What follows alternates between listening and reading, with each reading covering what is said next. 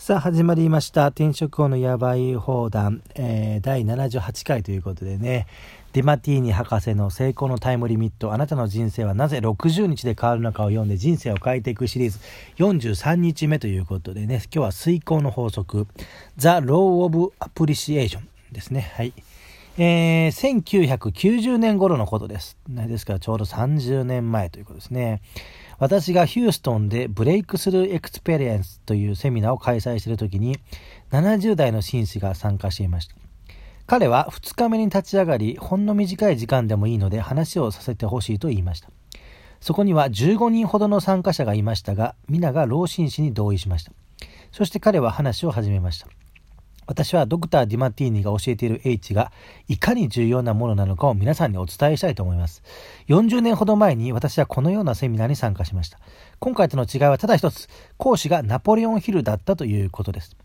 ナポレオン・ヒルが自己啓発の分野では伝説的なマスターであることは、そこにいるほとんどの人が知っていました。クラスの大半の生徒が、また世界中で成功している人々のほとんどがナポレオン・ヒルの思考は現実化するを読み、インスピレーションを得たことがありました。ナポレオンヒルがどのようなことを教えていたのかを聞けると思い、皆がワクワクして話の続きを待ちました。そして老紳士は続けました。ドクター・ディマティーニ、あなたが教えていることはナポレオンヒルの H とよく似ています。私は皆さんに彼が私に何をしてくれたのかをシェアしたいと思います。40年ほど前、ナポレオンヒルはミッションステートメント、人生の主要な目的を書き留めるように言いました。私たちは自分の目標を書き出し、それにつながるアファメーションを書き出しました。その時の紙がこの小さな紙切れです。そう言うと老紳士は、テープで何とかつなぎ合わせた黄ばんだ紙切れを財布から取り出して、私たちの前で読み上げました。えー、私は億万長者になります。私は豪邸をテキサス州のヒューストンに持ちます。私は大学の学長になり、豪華なメルセデス・ベンツを手に入れ、素晴らしいたくさんの従業員を要する巨大企業を持ち、美しい女性と結婚し、2人の子供を持ちます。彼は愛する夢のリストを読み上げていき、目に涙を浮かべました。グループに向かって彼は言いました。すべての夢は叶いました。私は美しい家を持ち、美しい妻がいます。二人の素晴らしい子供がいて、大学の学長になりました。大きな会社も持っています。美しい車もあります。ここに記された夢のすべては叶っているのです。そして今日まさに私にふさわしい場所にいます。このリストの一番最後に書いたもの、それは私がずっと実現したいと思っていたことですが、私がいかにして町の小さなお店から巨大な企業へと成長させたか、その自伝を書くことでした。そして彼は自分のブリーフケースから完成された原稿を取り出しました。私が立ち上がり、皆さんに伝えたかったことは、夢は実現できるということです。そして私にとって最も重要なことは、今日ここに座って私の次の40年間のリストを新たに書き出したことです。ナポレオンヒルが教えてくれたように、そしてドクター・ディマティーニが今あなたたちに教えてくれたように、この遂行の法則の力を過小評価しないでください。ぜひあなたの人生に活用してください。あなたの夢はきっとあなたのものになります。この本を読むだけでは終わりにしないでください。遂行の法則に従い、読んだことをえー、実生活に活かしてください。アファーメーション。私は直感に従います。私は天才です。自分の知恵を活かします。私は日々知恵に満ちた法則を活用しているので、驚くほど素晴らしい人生が実現しています。ということで、まあね、今日の内容はね、まあ、ナポレオンヒルも登場しますけれどもね、まあまあ、事実をまあ、羅列してるだけということで、まあ、この遂行の法則っていうのはね、まあ、特に、なんて言いますか、具体例とかノウハウとかではなくて、まあ、ただやれっていうことですよね。あのー、有名な本で、あのー、なんですか、エルバート・ハバートでしたっけ？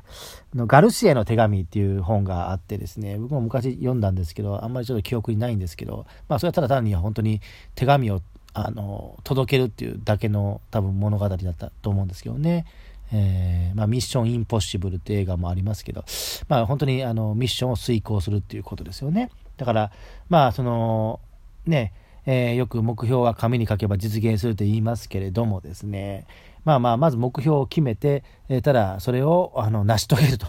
何があっても成し遂げると。まあ、それだけの話なんですけどね。うんまあ、言ってしまえば簡単なことなんですけど、まあ、それがなかなか難しいわけですよね。まあ、いろんな困難が人生には訪れます。まあ、目標を、まあ、立てれば、あの、障害っていうのがやっぱり現れてきますからね。だからその障害にぶち当たってね、まあ壁を越えれる人もいれば、あの壁を越えれない人もいるわけなんですけどもね。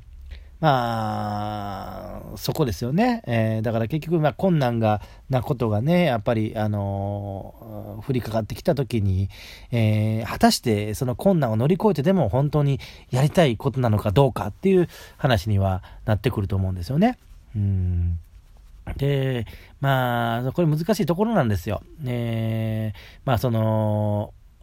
シンボリシンボルアナリストの時代っていう本を竹村健一さんが書かれてですね、まあ、シンボルアナリストなんていう言葉もあるんですけれどもね、まあ、旗を立てるっていうね、旗を立てる。要は、まあ、よく言われるそのレッドオーシャン、ブルーオーシャンっていうね、言葉もありますけれども、その競争のね、その激しいところでね、まあ、いわゆるレッドオーシャンで戦って一番になるというね、まあ、それはそれで、えー、一つの、あの、生き方なので、ね、それはそれですごいことなんですけど、そのいわゆるそのブルーオーシャンっていうところ、全く競争相手がいないところに旗を立てて、えー、そこで、何ですか、あの、自分の歴史を刻んでいくと。で、それがやがてその大きな、あなんすか、影響力を持ってきた時にはもう自分が創始者ですからね。うん創始者ですからね。まあ、これはまあ企業とかとも話は似てますよね。だから、その大きな会社に入って、その新入社員として、えー、新卒で入って、そこからどんどんどんどん、なんですか、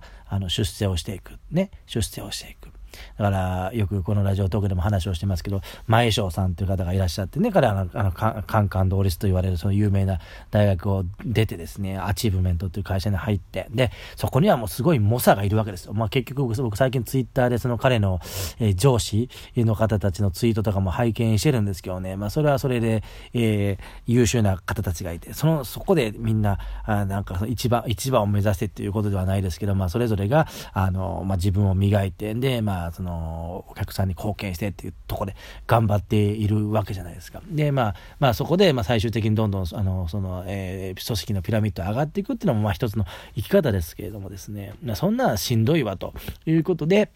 もっと伸び伸び自分らしくやりたいわということで、まあその起業するっていう人も、たくさんいらっしゃるわけですよね。うんまあだからそれは自分がもう選ぶことですからね。えー、自分が選ぶこと。で、えー、これがね、やっぱりね、20世紀とかにな、の時だったらね、やっぱり、えー、まあ、ちゃんとしたなんかその、そういう成功の形というか、まあ企業の形というか、まあいろいろあったと思うんですけど、これも21世紀になってくるとですね、まあ本当に、あの、どんなやり方をやってもですね、なんか、うん、うまくいくいくような感じですよね。えー、で、まあ、常識もちょっと変わりつつあって、本当にだからこの今このコロナのこの騒動でですね、やっぱりその、なんですか、店舗を構えて、えー、その飲食店をやったりとか、えー、なんか立派なオフィスを借りてですね、あの、そこに人が集まるっていうのも、ちょっとひょっとしたらもうこれは、あの、もう従来の常識がもう完全に崩壊、えー、すると。いう転換期になんか今いる感じですよね。えー、で、まあ僕なんも、僕なんかもこうやってそのインターネットを通じて、あの音声をね、えーえー、発信してるわけなんですけれども、ね、これも最近くどいようですけど、まあ同じようなことばっかり毎日言っているわけなんですけどね。えー、まあ結局、その、目に見えるものを作らなくてもですね、まあ、こういう形のないもの、形のないものですね、えー、それがまあ音声であっても文章であってもいいんですけれども、ね、それをその、まあ、の物理的な空間に、えー、生み出さなくてもですねそのインターネット上のバーチャルな空間で、えー、製品を作ってですねそうすると工場を作るみたいになんか設備投資も何もいらないということでね、まあそのえーえー、なんですかサービスをこれね無料で利用させていただいてだから、コストは0円なわけですね。ゼロ、ゼロコスト。まあまあ、それでインターネット代だけですよね。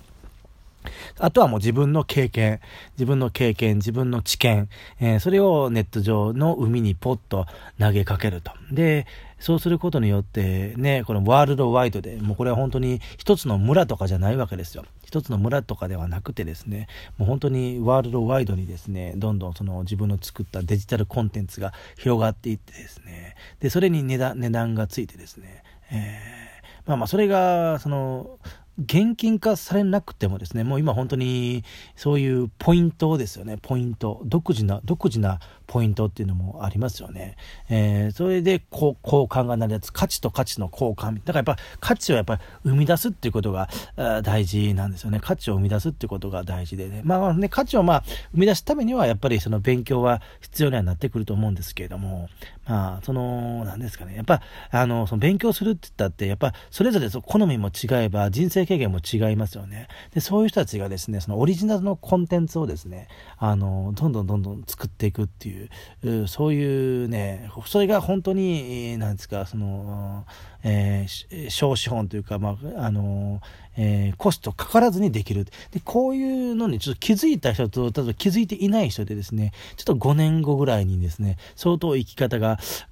生き方っていうかライフスタイルが変わってくるんじゃないかな。ね、その、その、まあ、そのコロナ、アフターコロナって言われてます。今、今、ウィズコロナって言われてますけど、これがアフターコロナの時代になった時にですね、あのーなんですか、やっぱりその、も、元に戻そうとしてる人たちは、元に戻らないっていうことが、ああのあ、あり得てですね。で、ね、あの、もう新たなことをね、本格的にこうデジタルコンテンツを作っていく、広げていく、えー、ネットの海の中で、えー、結びつきを、あの、深めていくっていう人たちはですね、これ本当に僕前から言ってますけど、その下下克上人生って言ってるんですけどね、ちょっとなんかひっくり返るんじゃないかなっていう、そういう、まあ、予感をしないでもないですね。うんだから本当にナポレオンヒルの話が今回出てましたけどね、ナポレオンヒルのこの思考は現実化するもやっぱりあの英語の現状の題は、あの、タイトルはですね、シンクグローリッチってことで、頭を使って豊かになれっていうことだったので、やっぱその頭を使うっていうのが、